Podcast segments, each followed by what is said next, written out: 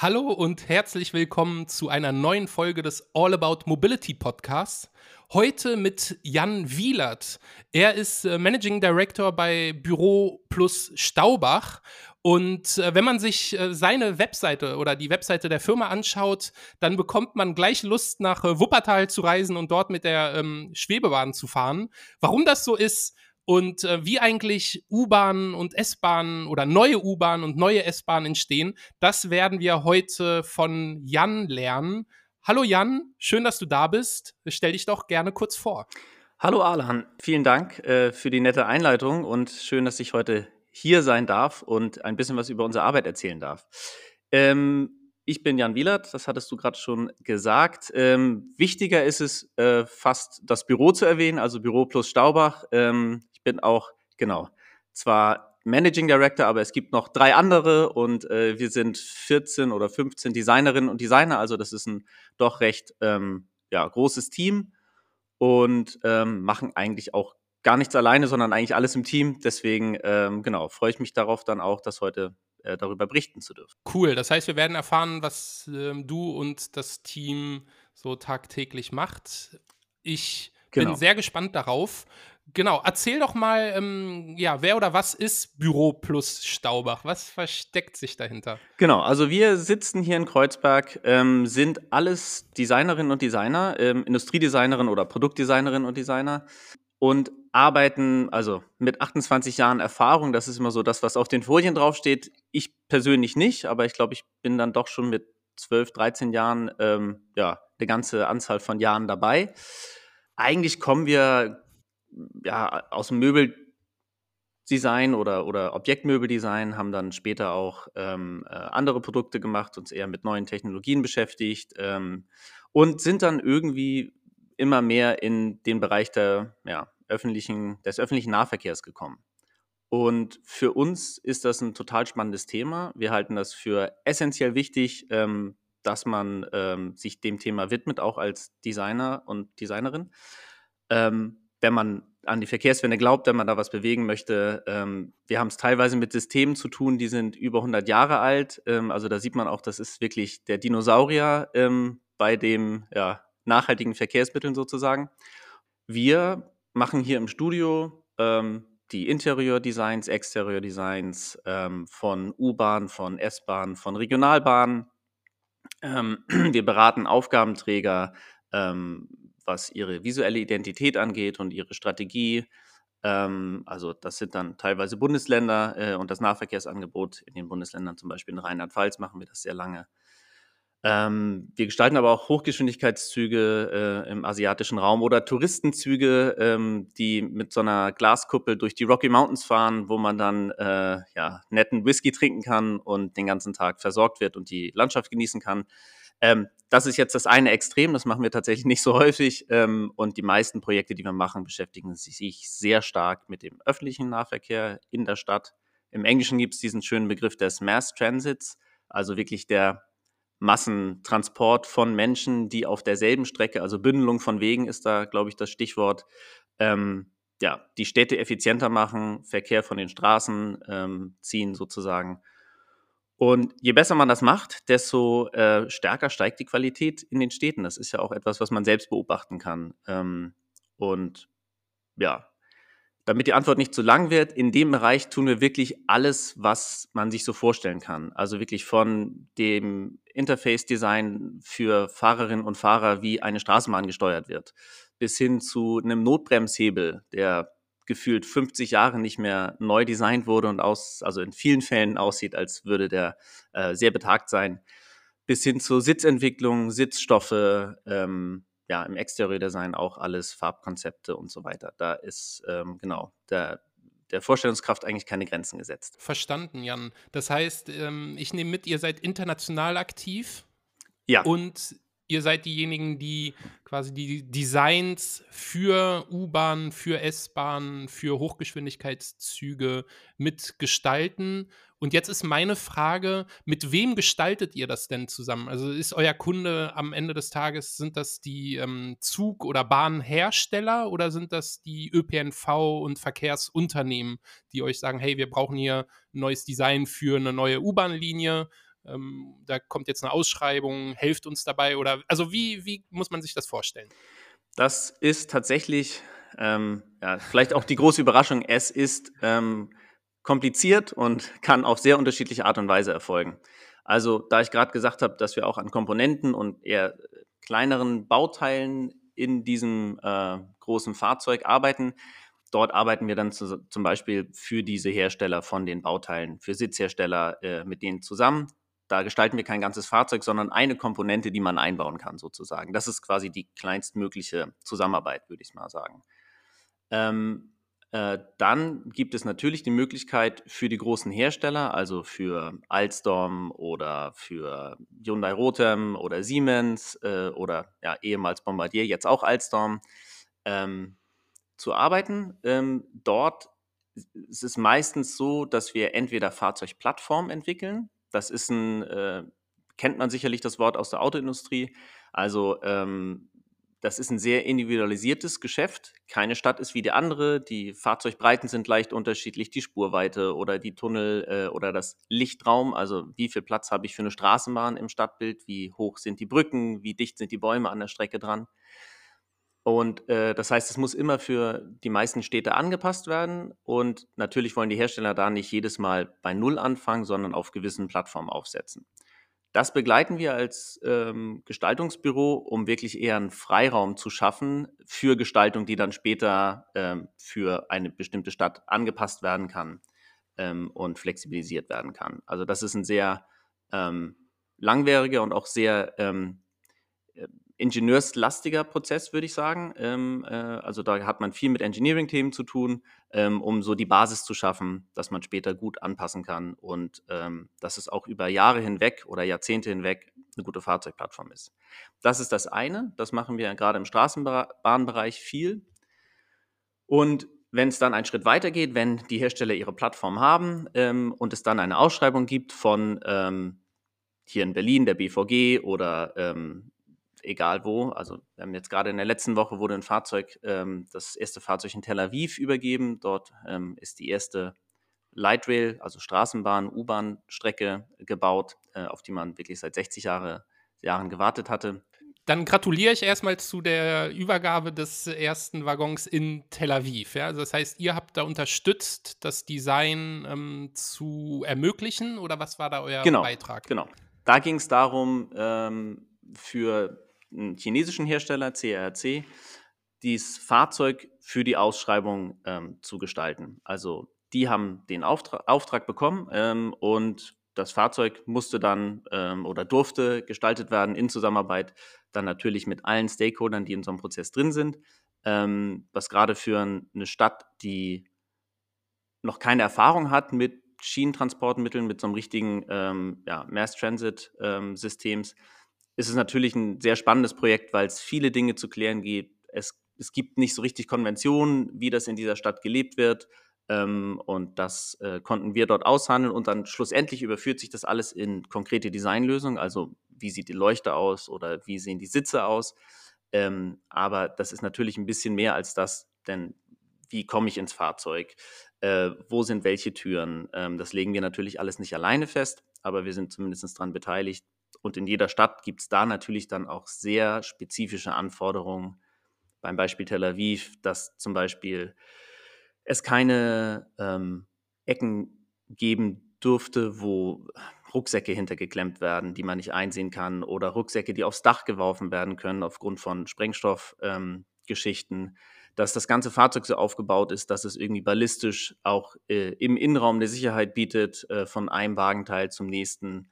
Ähm, und das begleiten wir dann zum Beispiel direkt mit dem Hersteller für einen Verkehrsbetrieb. Das wäre jetzt so ein Beispiel, ähm, was gerade aktuell ist. Ein anderes Beispiel aktuell ähm, Straßenbahn Dresden. Dort haben wir neue Fahrzeuge ähm, gemacht, die jetzt endlich auch auf der äh, Strecke sind. Und ähm, das ist eine ähnliche Zusammenarbeit gewesen, also für den Hersteller und dann ähm, mit dem Hersteller zusammen für die Verkehrsbetriebe für die Stadt. Wenn ich jetzt nochmal einen Schritt weiter gehe, dann gibt es auch die Möglichkeit, direkt für die Verkehrsbetriebe zu arbeiten. ähm, und im Vorfeld der Ausschreibung, also wenn noch gar nicht festgelegt ist, ähm, wie soll das Fahrzeug überhaupt aussehen. Vielleicht muss ich da noch einen kurzen Schlenker machen, wie so eine Ausschreibung aussieht. Gerne. Also es gibt immer ein Lastenheft ähm, in der Ausschreibung, also sobald ein Verkehrsbetrieb ausschreibt, gibt es ein Lastenheft. Dort ist auf 1000 oder mehr Seiten beschrieben, wirklich ähm, welches Fahrzeug die haben möchten. Da geht es nicht nur um Länge, Höhe, Breite, sondern auch um wie man an gewisse Komponenten rankommt, welche Brandschutznormanforderungen ähm, gestellt werden. Ähm, besondere Lösungen bis hin zu, wie viele USB-Stecker sollen in dem Fahrzeug für die Fahrgäste vorgesehen werden. Also da wird auf so einer ähm, ja, theoretischen Ebene das Fahrzeug eigentlich bis ins letzte Detail als Anforderungskatalog äh, beschrieben. Und darauf antworten dann unterschiedliche Hersteller, zum Beispiel Bombardier, Alstom, äh, Siemens, was wir alles gerade schon besprochen hatten.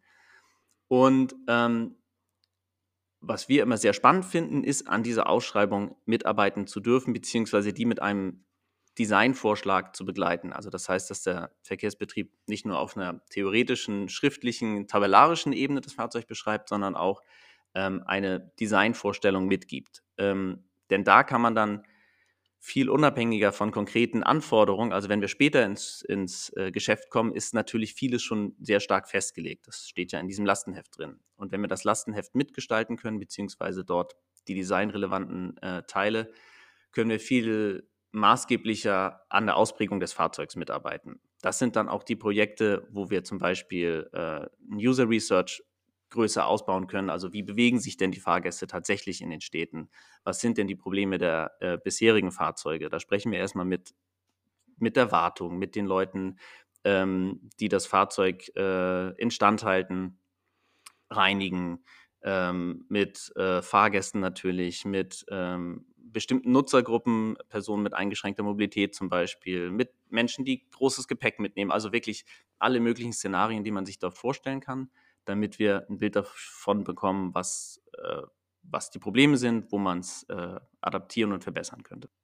Meistens ist diese Zusammenarbeit eine sehr langfristige Zusammenarbeit, weil man eben dann, wenn man für die Verkehrsbetriebe arbeitet, ähm, als Beispiel zu nennen, das haben wir zum Beispiel bei der Wuppertaler Schwebebahn gemacht, äh, was du ja auch schon einleitend gesagt hattest. Ähm, dort war es erstmal eine internationale Designausschreibung, da konnten wir uns dann als Designbüro durchsetzen.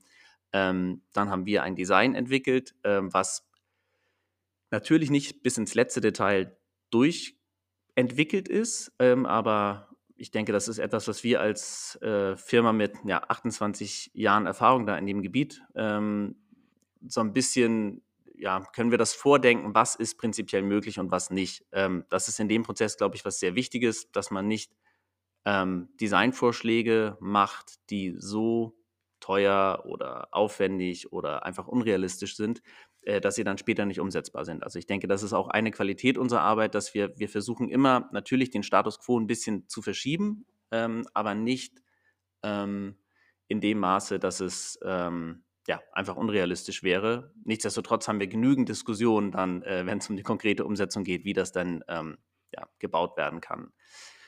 Ähm, zurück zur Wuppertaler Schwebebahn. Dort haben wir ähm, dann diese Designausschreibung gewonnen, das Fahrzeug äh, gestaltet. Dann hat man sich auf die Suche nach Herstellern gemacht, ähm, was bei so einem System wie der Wuppertaler Schwebebahn, vielleicht muss ich dazu auch noch kurz was erzählen.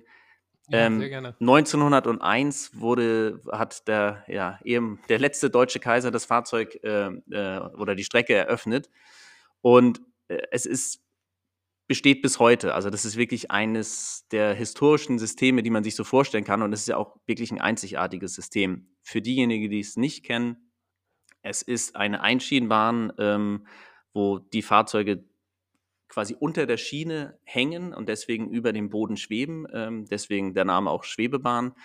Und in der Stadt Wuppertal eine ja, langgezogene Talbergstadt ähm, ist dieses System von jeher eigentlich eine sehr sinnvolle Erweiterung gewesen für den Straßenverkehr, da die meiste Strecke äh, wirklich entlang der Wupper oder über der Wupper läuft und ähm, auch dann gewisse Höhenunterschiede durch so ein aufgeständetes Gerüst äh, ganz gut ähm, meistern kann.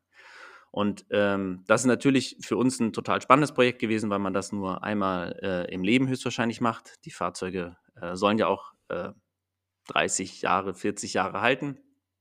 Und ähm, das, äh, das erstmal zu Wuppertal an sich und zur Schwebebahn. Dieses System so alt ist, da es kein Produkt von der Stange ist, was dort äh, dann hängen wird, äh, war es natürlich eine Herausforderung, dafür Hersteller zu finden oder ein Konsortium zu finden, ähm, die das meistern wollen und können. Ähm, den ganzen Prozess haben wir begleitet. Den hat auch die Wuppertaler, äh, also die Wuppertaler Stadtwerke, denen gehört die Schwebebahn sozusagen und die betreiben die. Äh, das haben sie sehr gut auch öffentlichkeitswirksam begleitet. Also man konnte immer verfolgen, in welchem Stadium befindet sich gerade das Projekt, denn das ist nichts, was man in einem Jahr tut und auch nicht in zwei oder drei Jahren, sondern ich, ich glaube, das hat sich dann wirklich über sieben Jahre gezogen, ähm, vom, von unserer ja, Designausschreibung bis hin zum ersten Fahrzeug, was dann ausgeliefert wurde. Wenn dann ein gemeinsamer äh, oder ein Konsortium gefunden wird oder ein Hersteller, der so ein Fahrzeug herstellt, dann ähm, geht unsere Arbeit eigentlich weiter. Ähm, dann schaut man, wie man mit den gegebenen Mitteln ähm, das Design umsetzen kann und weiter ja, ausdetaillieren kann. Und da wird dann irgendwann wirklich über jede Schraube gesprochen und äh, Lasten kalkuliert. Und das ist dann so ein typischer Engineering-Prozess. Das muss man jetzt, glaube ich, nicht im Detail äh, wiedergeben, wie das dann läuft. Aber es ist im besten Fall ein, ein Ping-Pong-Prozess, wo wir immer mit den jeweiligen Ingenieuren und Ingenieuren hin und her ähm, arbeiten. Genau, uns austauschen. Die Kunst ist im Grunde genommen im ersten Aufschlag, sage ich mal, ähm, ein Design zu schaffen, das Lust macht und das den Appetit anregt. Mhm. Und trotzdem aber, wenn man dann ähm, quasi auch ausgewählt wird, um dann ähm, den Designvorschlag quasi umzusetzen, dass es trotzdem so sage ich mal, umsetzbar ist, ähm, dass man sich da eigentlich nicht äh, in die Nesseln setzt, weil ähm, man irgendwie was vorgeschlagen hat, was am Ende dann nicht realisierbar ist, wo es dann aber deutlich technischer und äh, ingenieurslastiger wird, wenn man sich dann tatsächlich auch die Frage stellen muss, okay, wie, ähm, wie setzt man ein solches Design welches zu Beginn den Appetit angeregt hat, dann tatsächlich auch technisch um. Genau, also das ist ähm, das hast du schon ganz, ganz gut zusammengefasst. Ähm, ich glaube, auch da ist es wieder, das ist je nach Konstellation, in der man zusammenarbeitet, dann doch unterschiedlich und wir müssen ja auch darauf schauen, dass es irgendwie vorangeht. Also unser Ziel ist es nicht, nur auf die sichere Bank zu setzen. Und das ist aber genau, glaube ich, so ein Thema, was die ganze Branche jetzt so ein bisschen umtreibt. Also wie bekommen wir Innovation in diesen Markt, ähm, wo wir auf der einen Seite, wie ich es gerade eben schon sagte, eine Infrastruktur haben, die teilweise Jahrhunderte alt ist sozusagen, ähm, wo wir Bahnsteige mit einer gewissen Länge haben, Tunnelbreiten. Also das Fahrzeug kann in seiner Grundausstattung ähm, oder in seiner Grunddimension nicht anders werden. Auch äh, bei so einem System wie der Wuppertaler Schwebebahn auch kein Gramm mehr vertragen. Also das hängt an einem alten Gerüst, äh, das natürlich instand gesetzt geworden zwischendurch und so weiter, aber trotzdem ähm, man hat äh, steigende Nutzeransprüche, natürlich. Ähm, man möchte vielleicht eine Klimatisierung, man möchte komfortablere Sitze, man möchte vielleicht auch Sonderbereiche haben. Ähm, aber das Fahrzeug an sich wird nicht größer, wird nicht länger, wird nicht breiter, kann kein Gramm schwerer werden.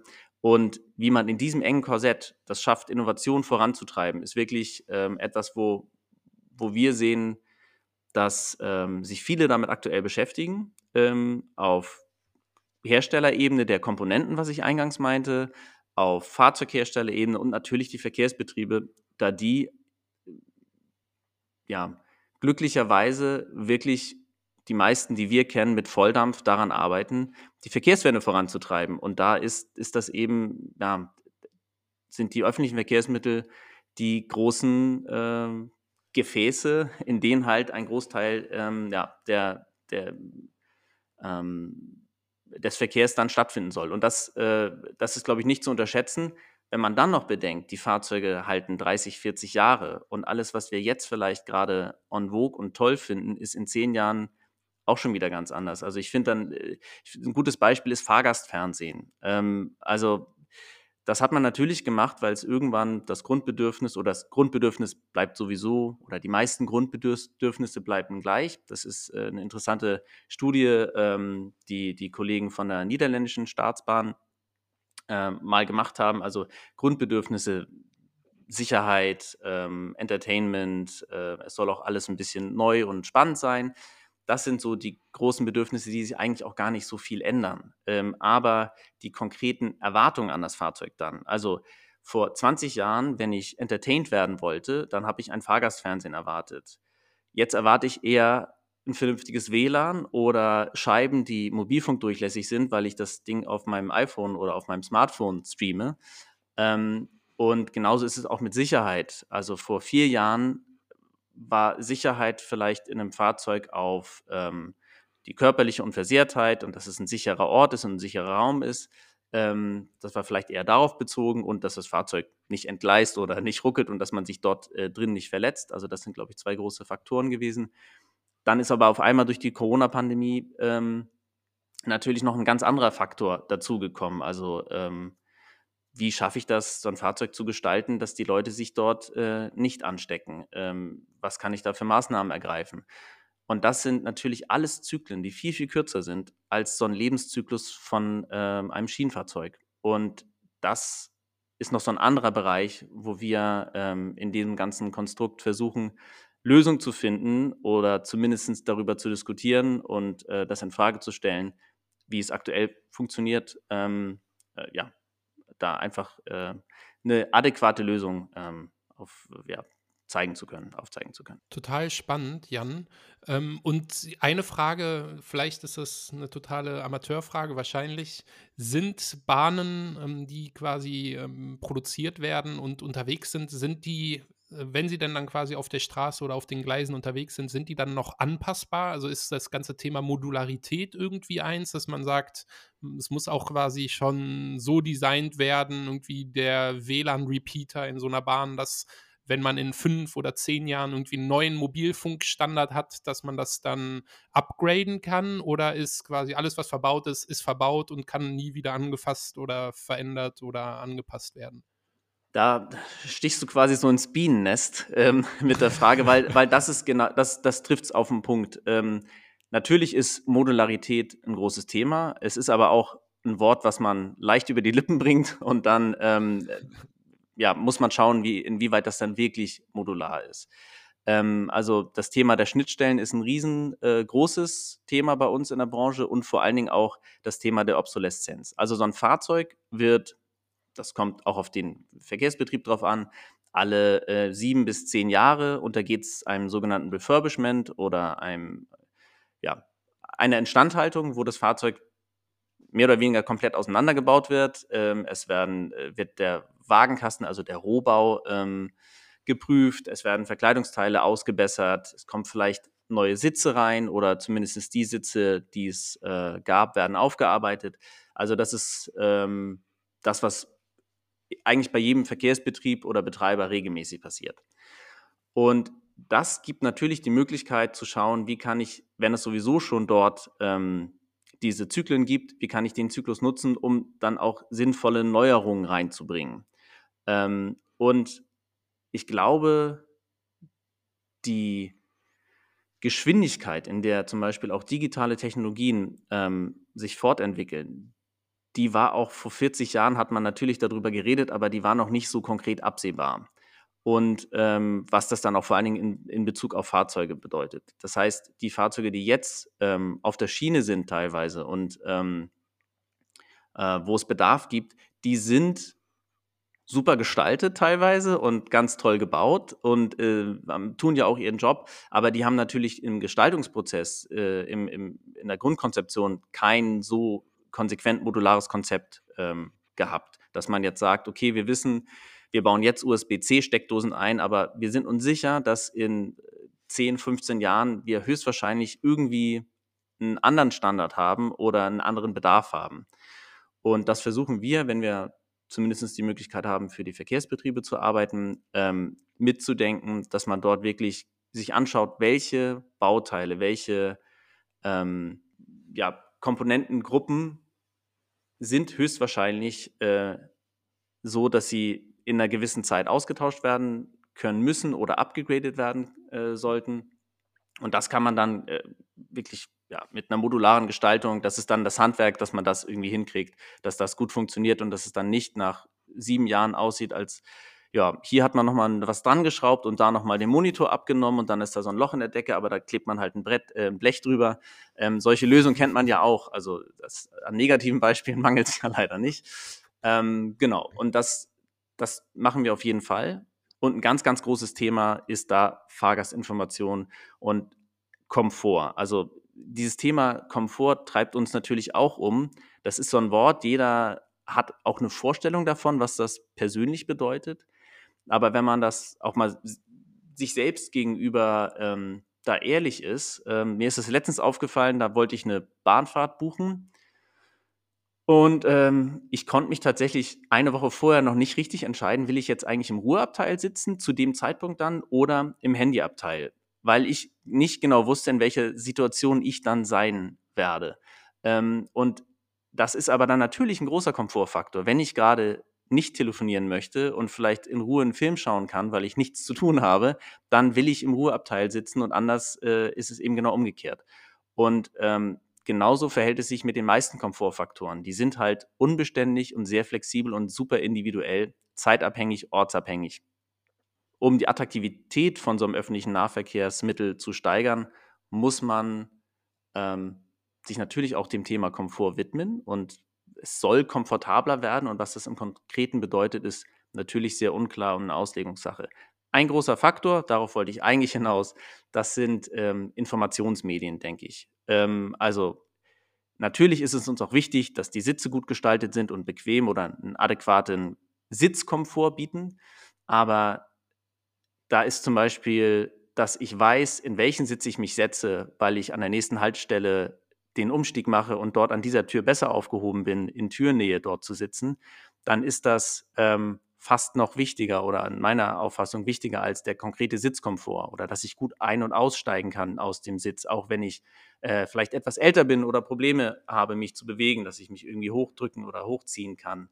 Ähm, dass ich mich nicht erst im Fahrzeug zurechtfinden muss, sondern weiß, wie dieses Fahrzeug aufgebaut ist, weil es von außen schon an der richtigen Stelle ein großes Fahr Fahrrad aufgemalt hat oder ähm, ansonsten den, den, den Innenraum nach außen kehrt, dass ich mich einfach gut orientieren kann. Also Orientierung und Information ortsabhängig und situationsbedingt, das ist wirklich essentiell. Ähm, und das wird nochmal multipliziert, wenn man das, äh, sich da auch nochmal andere Nutzergruppen anschaut. Also wir haben ähm, dann auch mit einem User Research rausfinden können, dass Fahrgäste, die äh, im Rollstuhl sitzen, häufig natürlich ihren Platz haben. Die sind auch dann meistens relativ äh, relative Profi-Nutzerinnen ähm, äh, und bewegen sich viel mit dem öffentlichen Personennahverkehr. Das heißt, die wissen auch, wo ist der Rollstuhlplatz in welchem äh, Fahrzeug.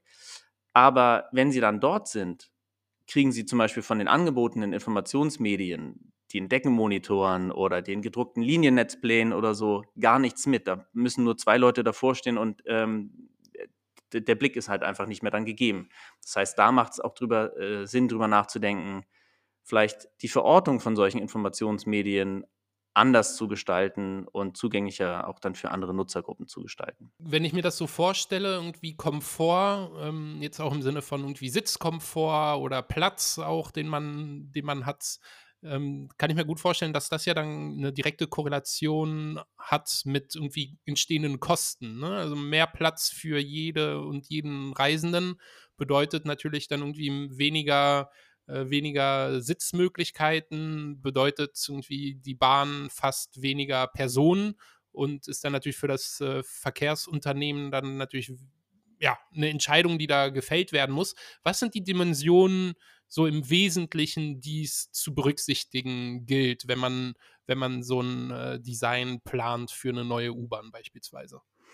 Also tatsächlich gibt es seit jeher, ähm, wenn man sich diese Ausschreibung wieder anguckt, ähm, eine Mindestsitzplatzanzahl. Ähm, und das ist ganz häufig, also da versuchen wir auch gegen zu kämpfen, ähm, weil, also wenn ein Fahrzeug auf die Sitzplatzkapazität ausgelegt wird, dann hat man im Zweifelsfall, wenn das Fahrzeug 100 Fahrgäste fasst, 100 unzufriedene Fahrgäste, weil die Sitze alle blöd sind. Obwohl sie alle sitzen können, ähm, ist dann damit auch nicht geholfen. Dann ist es vielleicht äh, eine sinnvollere äh, Strategie zu sagen, wir haben weniger Sitzplätze, die dafür breiter sind, die dafür bequemer sind, die dann auch zum Verweilen sind, haben äh, gute Stehbereiche, ähm, gerade im städtischen Nahverkehr ähm, ist die Durchschnittsreisezeit nicht so hoch, als dass es nicht auch äh, zum Konzept dazugehören könnte, dass man sagt, ich will sowieso nur stehen. Also das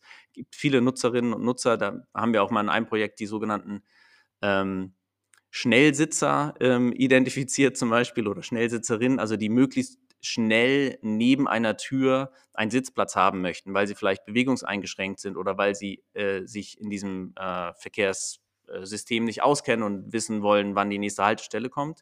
Und genauso gibt es dann auch die Leute, die türnah stehen möchten.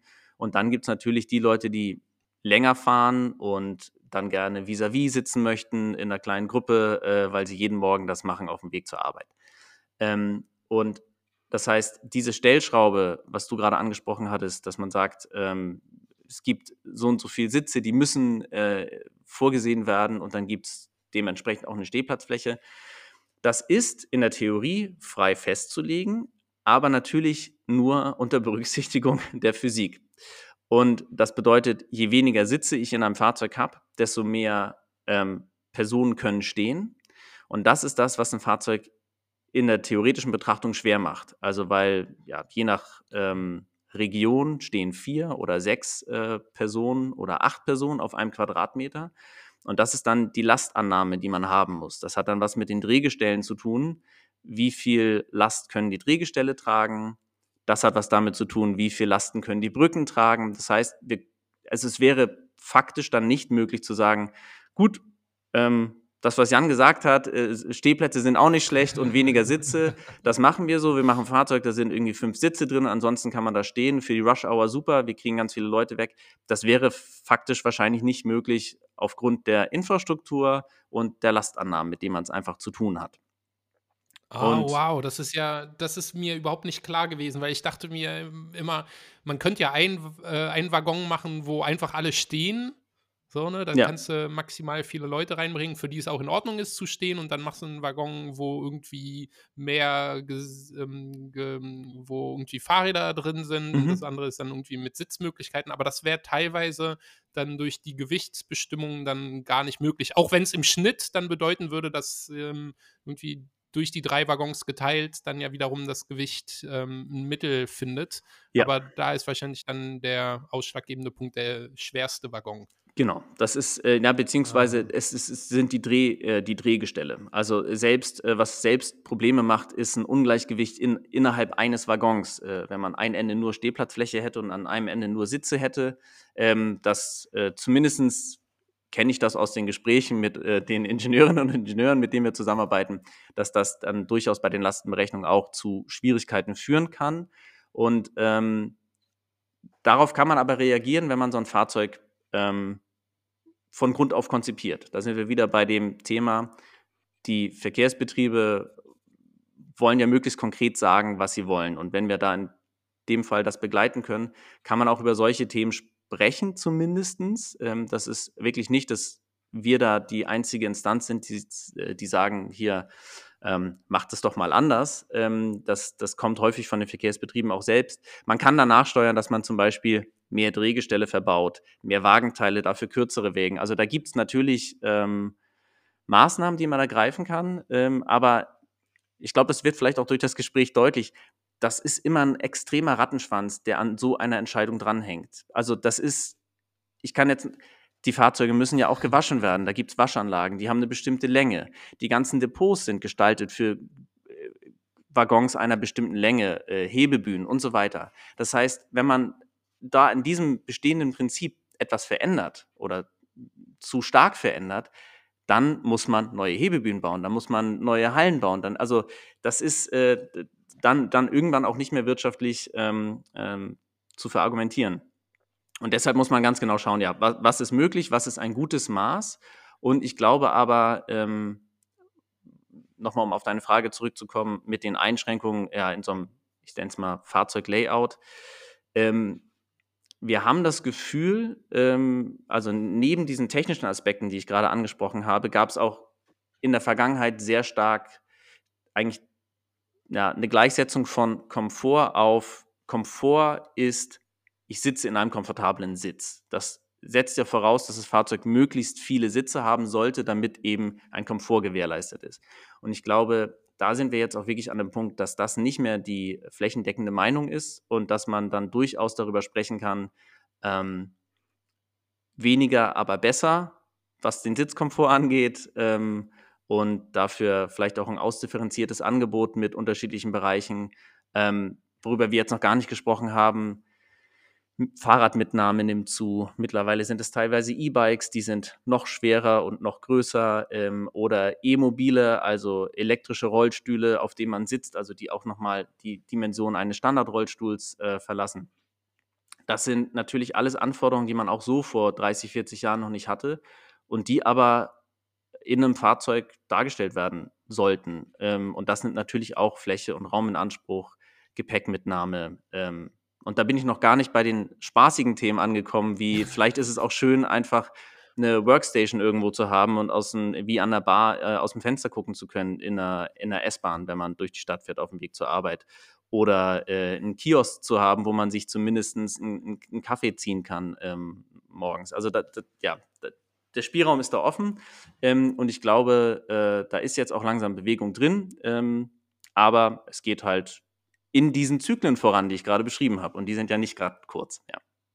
ja, verstanden. Das heißt, im Wesentlichen seid ihr eigentlich äh, Kompromissfinder und Abwägungsmeister. also äh, eine Entscheidung bedeutet immer, eine Entscheidung für eins bedeutet im Zweifel eine Entscheidung gegen was anderes und das genau. zu balancieren mit allen involvierten Stakeholdern ist dann auch wahrscheinlich ein wesentlicher Teil der Diskussion, die da geführt wird. Ja, ich denke, das ist ein großer Teil unserer Arbeit. Ähm, das Thema Nutzungskonflikte, das Wort haben wir jetzt noch gar nicht gesagt, aber ich glaube, wir haben es immer wieder angeschnitten. Das ist in der Tat auch ein großes Thema. Also ist gar nicht die Nutzungs- oder Erwartungskonflikte von dem Fahrzeughersteller und dem Verkehrsbetrieb und dann äh, den Aufsichtsräten. Also auch da gibt es ja immer noch äh, einen Rattenschwanz, der nach oben und nach unten in alle Richtungen irgendwie ähm, einfach da ist.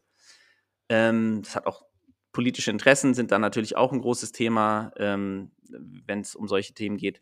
Aber ähm, worauf ich eigentlich hinaus wollte, ist ähm, Nutzungskonflikte zwischen den allen möglichen Passagieren, die wir ja an Bord haben möchten. Und ähm, das ist, was uns wirklich äh, wichtig ist und was auch den Job so toll macht. Ähm, also ich hoffe, man merkt das auch, dass wir es wirklich, wirklich gerne machen, bei all den Problemen, die ich gerade beschrieben habe. Ja. Ähm, weil wir sind als Produktgestalterin, äh, wir, wir können an Produkten arbeiten, die inhärent nachhaltig sind, die eine Lebensdauer haben, die wirklich ähm, faszinierend ist. Äh, also die Dinge werden uns überleben sozusagen, ähm, hoffentlich. Und ähm, und machen etwas, was äh, für die breite Bevölkerung zugänglich ist. Ähm, hoffentlich auch jetzt, also oder man merkt es ja gerade, es wird äh, immer günstiger daran äh, äh, mitzumachen oder mit den Verkehrsmitteln zu fahren. Ähm, das ist eine gute Entwicklung. Und ähm, das heißt aber auch, dass wir alle Bedürfnisse und alle unterschiedlichen Nutzergruppen mitdenken müssen. Also wir wollen ja auch inklusiv sein. Und das führt natürlich un, unweigerlich zu, zu Nutzungskonflikten. Also ob das einfach nur wegen der Rush Hour ist ähm, oder ob es dann die Frage ist, okay, ich habe jetzt einen sogenannten Multifunktionsbereich, das ist erstmal ein diffuses, äh, diffuser Begriff. Dann kommt da jemand mit einem großen Koffer, der stellt ihn da ab und dann kommt äh, jemand mit zwei Kinderwegen und was ist dann wichtiger ähm, in dem Fall? Und da gibt es viele, viele äh, Möglichkeiten in einem Fahrzeug, diese Nutzungskonflikte sich anzuschauen und dann muss man Entscheidungen treffen. Und die Entscheidung kann sein, wir versuchen universal zu gestalten, ähm, in dann aber unweigerlichen Fällen deutlich zu priorisieren. Also dass zum Beispiel eine Person im Rollstuhl an der Stelle definitiv Vorrang hat ähm, oder dass es Vorzugssitze für, für ähm, ja, bestimmte Personengruppen Gruppen gibt. Das kennt man auch aus anderen Ländern. Ähm, aber das hat ja auch was mit, wo sind Haltestangen, wie hoch sind Fenster, ähm, wo können sich, äh, wie, wie, wie, hoch sind die Sitze? Ähm, auch da, wir haben jetzt äh, für die BVG ähm, die neuen Fahrzeuge, die neuen U-Bahn-Fahrzeuge gemacht, die jetzt, also ein paar sind schon gebaut, die gehen dann ähm, jetzt in den nächsten Jahren werden sie getestet und dann gehen die auch in den äh, äh, Fahrgastbetrieb.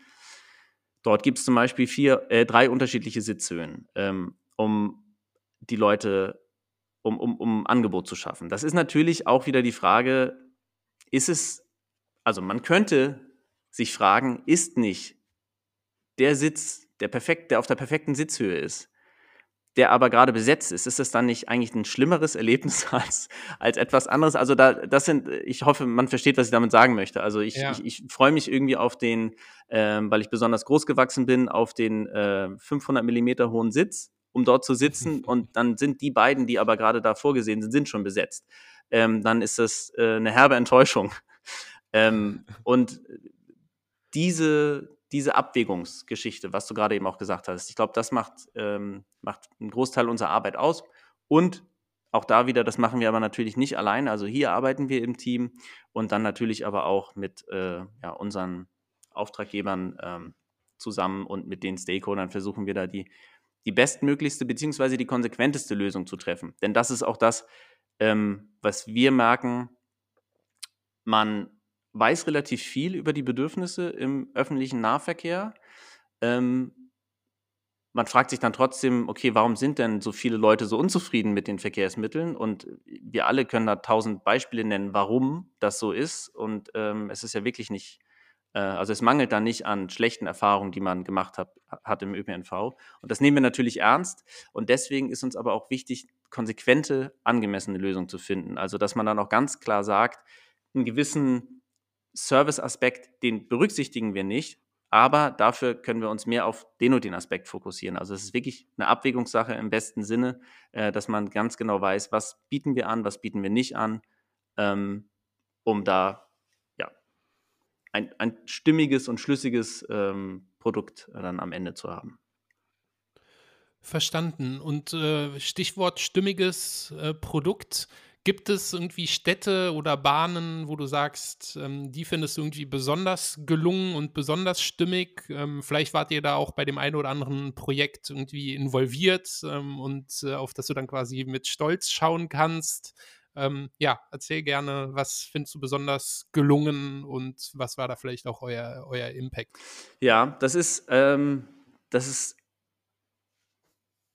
interessant, äh, weil jetzt gerade, wenn ich antworten möchte, fällt mir dann natürlich auf, man kann natürlich jetzt seine eigenen äh, Fahrzeuge nennen und ähm, dann allen voran natürlich die, die in Berlin fahren, weil mit denen fahre ich dann natürlich auch selbst viel.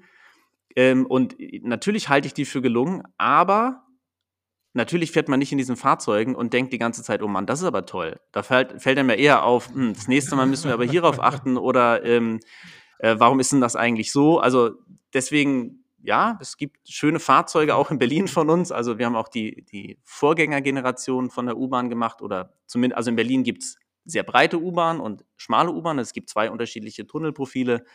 Die letzten fürs schmale Tunnelprofil, die haben wir ähm, gestaltet und mit der fahre ich sehr gerne. Ich wohne auch direkt an der U-Bahn-Station und kann die äh, hier jeden Morgen schon sehen. Das ist toll. Ähm, und natürlich Wuppertal und ähm, oder auch wenn man ähm, in Rheinland-Pfalz hatte ich gesagt, dass wir da mit den, äh, eigentlich mit den Aufgabenträgern zusammen das Nahverkehrsangebot äh, in, im Sinne einer visuellen Identität äh, begleiten. Also dort geht es nicht darum, äh, durch die Privatisierung des, des Nahverkehrs, dass die Fahrzeuge immer noch alle aussehen, als äh, wäre es die äh, DB, die dafür verantwortlich ist, sondern es sind eigentlich die Länder, die dafür verantwortlich sind oder die Aufgabenträger, ähm, die dann äh, den Verkehr bestellen und dann gibt es unterschiedliche Betreiber dazu. Und dafür eine Identität zu schaffen zu diesem jetzt auch sehr kurz dargestellten und sehr komplexen Konstrukt, wie Nahverkehr in Deutschland bestellt wird, ähm, äh, das ist, finden wir total spannend, weil das dann auch wirklich so das Stadt- und Landbild in einem ganzen Bundesland prägen kann und ja, wenn dann der Tatort läuft und man die Fahrzeuge dort äh, äh, sieht, äh, immer im Hintergrund, dann, dann ist das natürlich auch ähm, sehr schön. Ähm, da, man macht es ja auch dafür, dass es dann irgendwie in die breite Masse kommt. Ja, Tel Aviv hatte ich gerade schon gesagt, das ist für uns ein total spannendes Projekt gewesen. Die ganzen internationalen Projekte haben natürlich auch so ein, ja, nochmal ein, das ist dann nochmal spannender, weil man dann irgendwie sieht, okay, wir haben jetzt zwei U-Bahnen für Boston gemacht, äh, was man, äh, muss man auch erstmal drauf kommen, dass das irgendwie ein Berliner Designbüro ist, äh, die sowas machen. Ähm, wir haben viel im asiatischen Raum gemacht und wir machen aktuell viel in, ähm, in Seoul, in, in Südkorea, was wir sehr, sehr spannend finden. Also da gibt es jetzt ein neues Fahrzeug, was ich nochmal, da kann ich ein bisschen was drüber erzählen, was ich da so spannend finde. Das schlägt vielleicht auch noch einen Bogen zu dem, was wir gerade eben gesagt haben. Also Seoul als Stadt ähm, hat unglaublich viele Einwohner. Ich glaube, 10 Millionen, 9 Millionen, im, im Großraum 22 Millionen, also ist natürlich eine sehr, sehr große Stadt. Ähm, es ist auch einer der größten Verkehrsbetriebe der Welt, ist aber erst, äh, glaube ich, in den 70ern die erste Linie gebaut worden. Und mittlerweile sind die bei 20 Linien, ähm, dann mit den S-Bahnen zusammen. Und die fahren in der Rush Hour in einem 2-3-Minuten-Takt. Es ist unglaublich gut organisiert. Laut, äh, also ist jetzt eine Selbstauskunft, aber die sind irgendwie bei 99 Prozent Pünktlichkeit, äh, die Züge, das ist alles, ja, was, was man mhm. sich hier kaum vorstellen kann. Und die machen das aber eben anders als äh, vielleicht andere Verkehrsbetriebe über eine extreme Standardisierung. Also alle Fahrzeuge, also die Selbstähnlichkeit der Fahrzeuge ist extrem hoch, was natürlich unseren Gestaltungsspielraum ein bisschen eingrenzt, also weil wir da nicht sagen können, ach komm, wir macht nicht ein anderes Sitzlayout Sinn, weil dort ist wirklich, die wollen eben diese, diese ähm, Selbstähnlichkeit nicht nur für die Nutzenden haben, sondern auch für den Betrieb, für die Wartung. Die waren mit die ersten, die das äh, Predictive Maintenance ist das Stichwort äh, entwickelt haben. Das heißt also, man fährt das Fahrzeug nicht bis eine Achse kaputt geht oder ein bisschen Ventil kaputt geht oder bis irgendwas kaputt geht, was man dann reparieren muss, sondern man ähm, hat eine so gute Datenbank, dass man das weiß, wann die Wahrscheinlichkeit ist, dass das passiert und dann wird es halt eben predictive, also vorausschauend ausgetauscht und gewartet. Das heißt, das ist einfach eine sehr, eine riesengroße, sehr gut geölte Maschine. Informationstechnisch ist alles richtig gemacht. Man weiß, wie man von A nach B kommt, wo man an welcher Tür am besten umsteigt und so weiter. Und das ist spannend, dass da haben wir jetzt mittlerweile sechs, sieben unterschiedliche Fahrzeuge gemacht. Ähm, und ähm, das ist für uns nochmal auch wirklich ein, kulturell interessant zu sehen, wie anders dort das gehandhabt wird, auch was Sauberkeit und Sicherheit angeht und so, sind einfach andere Orte. Und dieses tolle System, was ich gerade beschrieben habe, ähm, da hört es dann nicht auf, sondern die haben jetzt noch quasi unter die U-Bahn eine Express-U-Bahn gebaut, der GTX. Und äh, den durften wir auch äh, gestalten. Jetzt, äh, ich glaube, vor vier, fünf Jahren haben wir damit angefangen, haben wir auch dann erst äh, quasi ähm, ja, sowas ähnliches wie für den Betreiber das Design entwickelt und dann später nochmal mit dem Hersteller zusammen. Und das ist dann das schnellste Untergrundbahnnetz der Welt, wo die Fahrzeuge fahren bis zu 180 km/h. Und das sind eigentlich U-Bahnen. Äh, ich glaube, durchschnittlich sind 116 km/h oder so angepeilt. Und der Impact dann für die Bevölkerung. Und dann sind wir wieder beim Thema Komfort. Ähm, die Fahrzeuge, äh, ich glaube, Pendelstrecken, die vorher 53 ähm, Minuten gebraucht haben, sind dann irgendwie auf 12 Minuten oder 13 Minuten reduziert. Ähm, und Irre. Das ist ja wie, als würdest du quasi in ICE steigen, äh, der quasi nochmal eine, eine, äh, eine, sag ich mal, eine Etage unter dem U-Bahn-Netz ist, also quasi genau. auf ganz äh, separaten ja. Schienen und so weiter und so fort läuft und dadurch ähm, eigenes Tempo, eigene Taktung und so weiter und so fort haben ja. kann.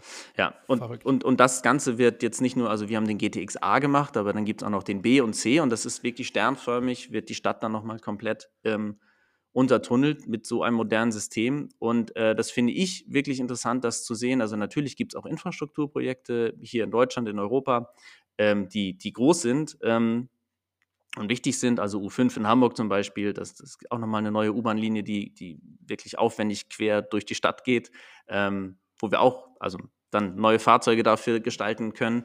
Ähm, aber äh, ja, die, also die Dimension ist einfach eine andere und das ähm, ist, glaube ich, ganz gut für uns auch zu sehen. Also dieser Austausch, natürlich haben wir ähm, lernen wir aus jedem von unseren Projekten äh, viel und dann ist natürlich äh, das interessant zu sehen, wie es in anderen Verkehrsbetrieben gehandhabt wird, äh, was sind gute Lösungen, was sind auch einfach unterschiedliche Ansätze und Konventionen, die gelebt werden. Also das muss man ja auch nicht alles gut finden, aber ähm, in sich äh, schlüssige Lösungen, was ich gerade eben schon meinte, die dann auch konsequent gedacht sind, dann äh, fällt es uns auch als Gestalter leichter, äh, dann zu sagen, okay, dann ist da der Gestaltungsspielraum vielleicht geringer, aber das Produkt am Ende ist ähm, effizienter und äh, dadurch besser dann.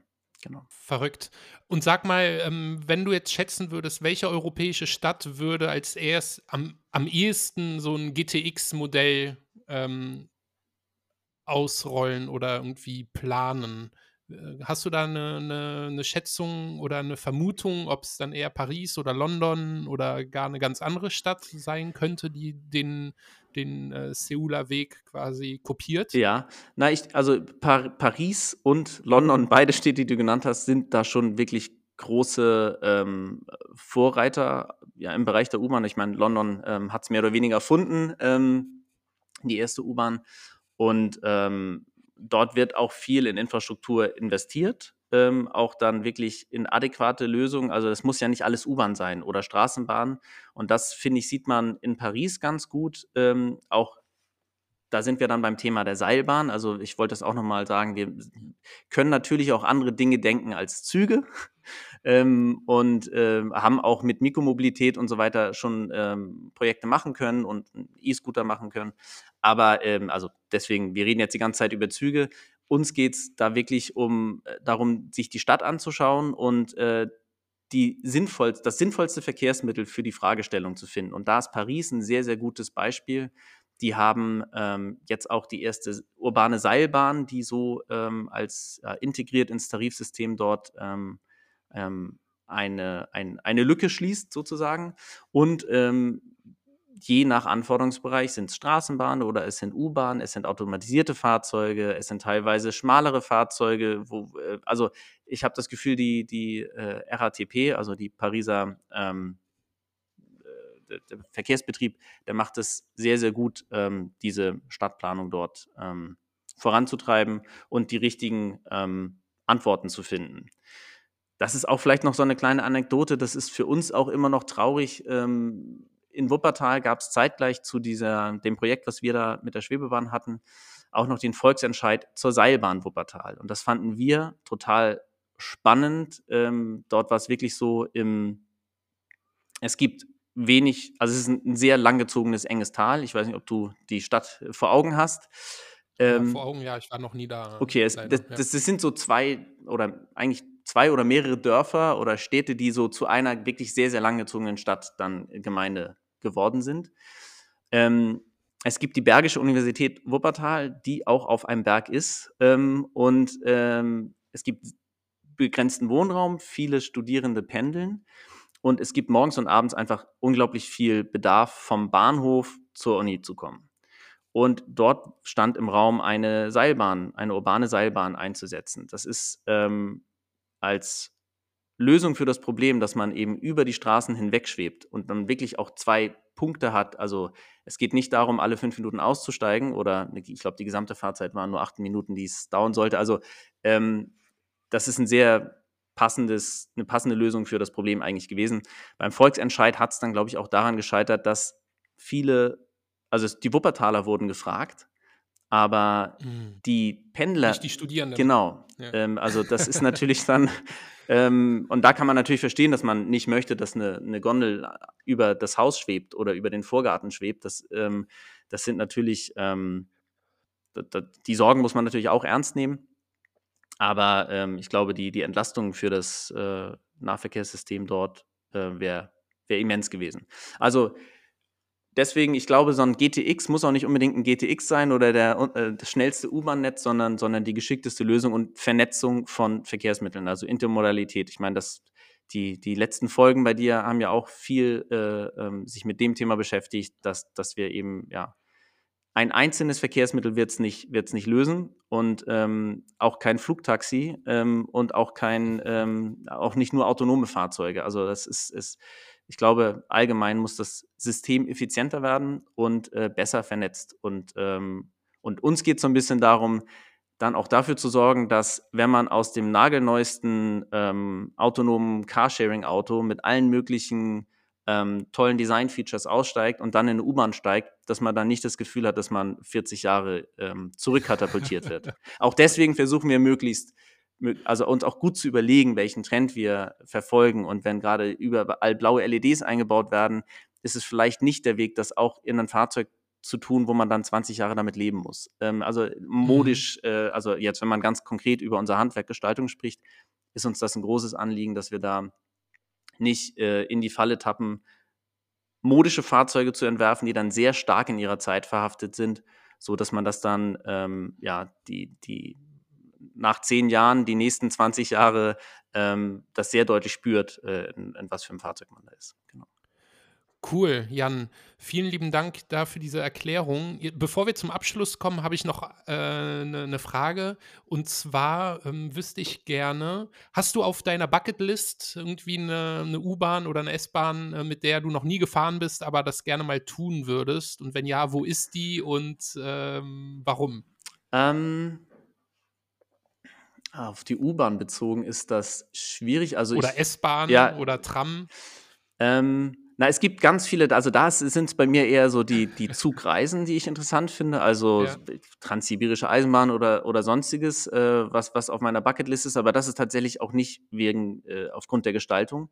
Ansonsten gibt es ganz, ganz viele tolle U-Bahnen in Japan, die auch sehr, sehr minimalistisch und seriös gestaltet sind. Ich weiß nicht, ob man das, das Wort in dem Zusammenhang gut, gut verstehen kann, aber also da, da das ist, die sind nicht äh, super fancy, aber halt so, haben sehr starken Charakter, auch einen visuellen Charakter, was ja auch äh, eine Leistung von so einem öffentlichen Verkehrsmittel ist. Also da äh, gibt es viele Bahnen in Japan.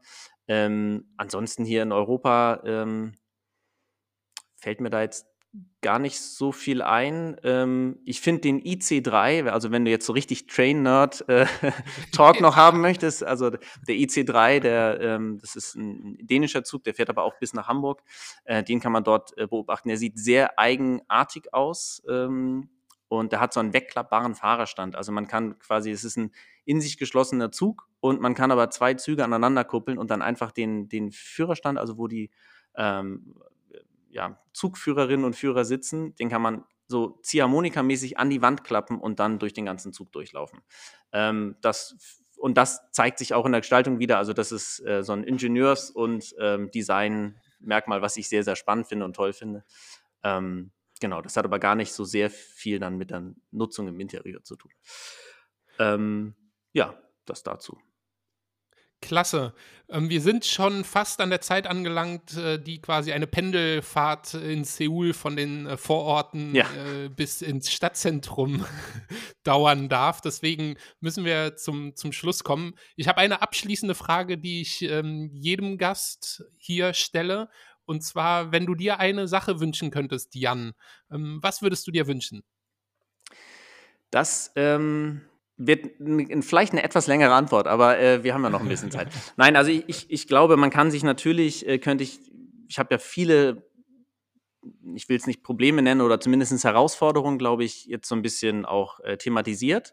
Und natürlich könnte der Wunsch sein, dass es die alle nicht mehr gibt und wir ähm, uns ganz wild gestalterisch austoben können und alle Fahrzeuge ganz toll und ganz neu sind und immer leer, wenn sie leer sein sollen und jeder kriegt seinen Sitzplatz. Und äh, wenn ich aber gerade in Tanzlaune bin, ist es gerade der Partywaggon und so weiter.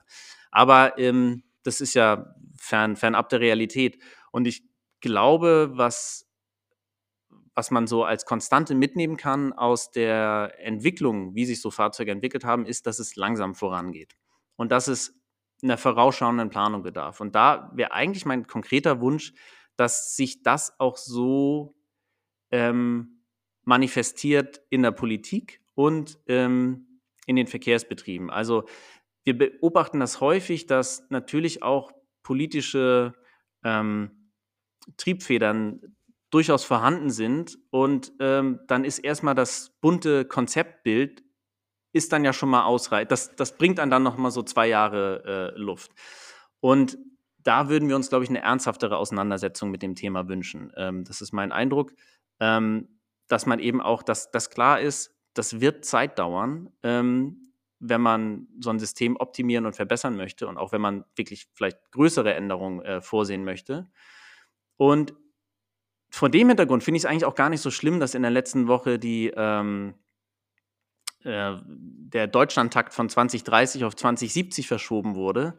Ähm, also ich glaube, in der Branche war das allen klar, dass das in der Zeit nicht, nicht möglich ist. Und ich glaube, realistische Ziele ernst gemeinte Ziele und, und, und eine, eine ernsthafte Auseinandersetzung mit dem dann doch vielleicht unliebsamen Thema des öffentlichen Nahverkehrs in Zeiten von Mikromobilität und autonomen Autos und äh, On-Demand-Services und so, das würde ich mir wünschen, ähm, dass man das quasi mit berücksichtigt in dem ganzen Hype um Mobility, über den wir uns ja auch sehr, sehr freuen. Ähm, aber dass, dass man, dass man ja vielleicht ein Gefühl dafür bekommt, mit was für einem Dinosaurier es man dann doch zu tun hat. Genau. Und ich meine, ein erster guter Schritt ist, dass wir zusammen reden, glaube ich. Klasse. Jan, ich danke dir für deine Zeit, für die Einblicke. Ähm, ich habe extrem viel gelernt und äh, werde gleich nochmal nach äh, U-Bahnen in Japan googeln, äh, was die quasi so charakterstark macht im Design. Ich danke vielmals und äh, wünsche euch weiterhin viel Erfolg. Danke, auch von mir ganz herzlichen Dank und ähm, mach's gut.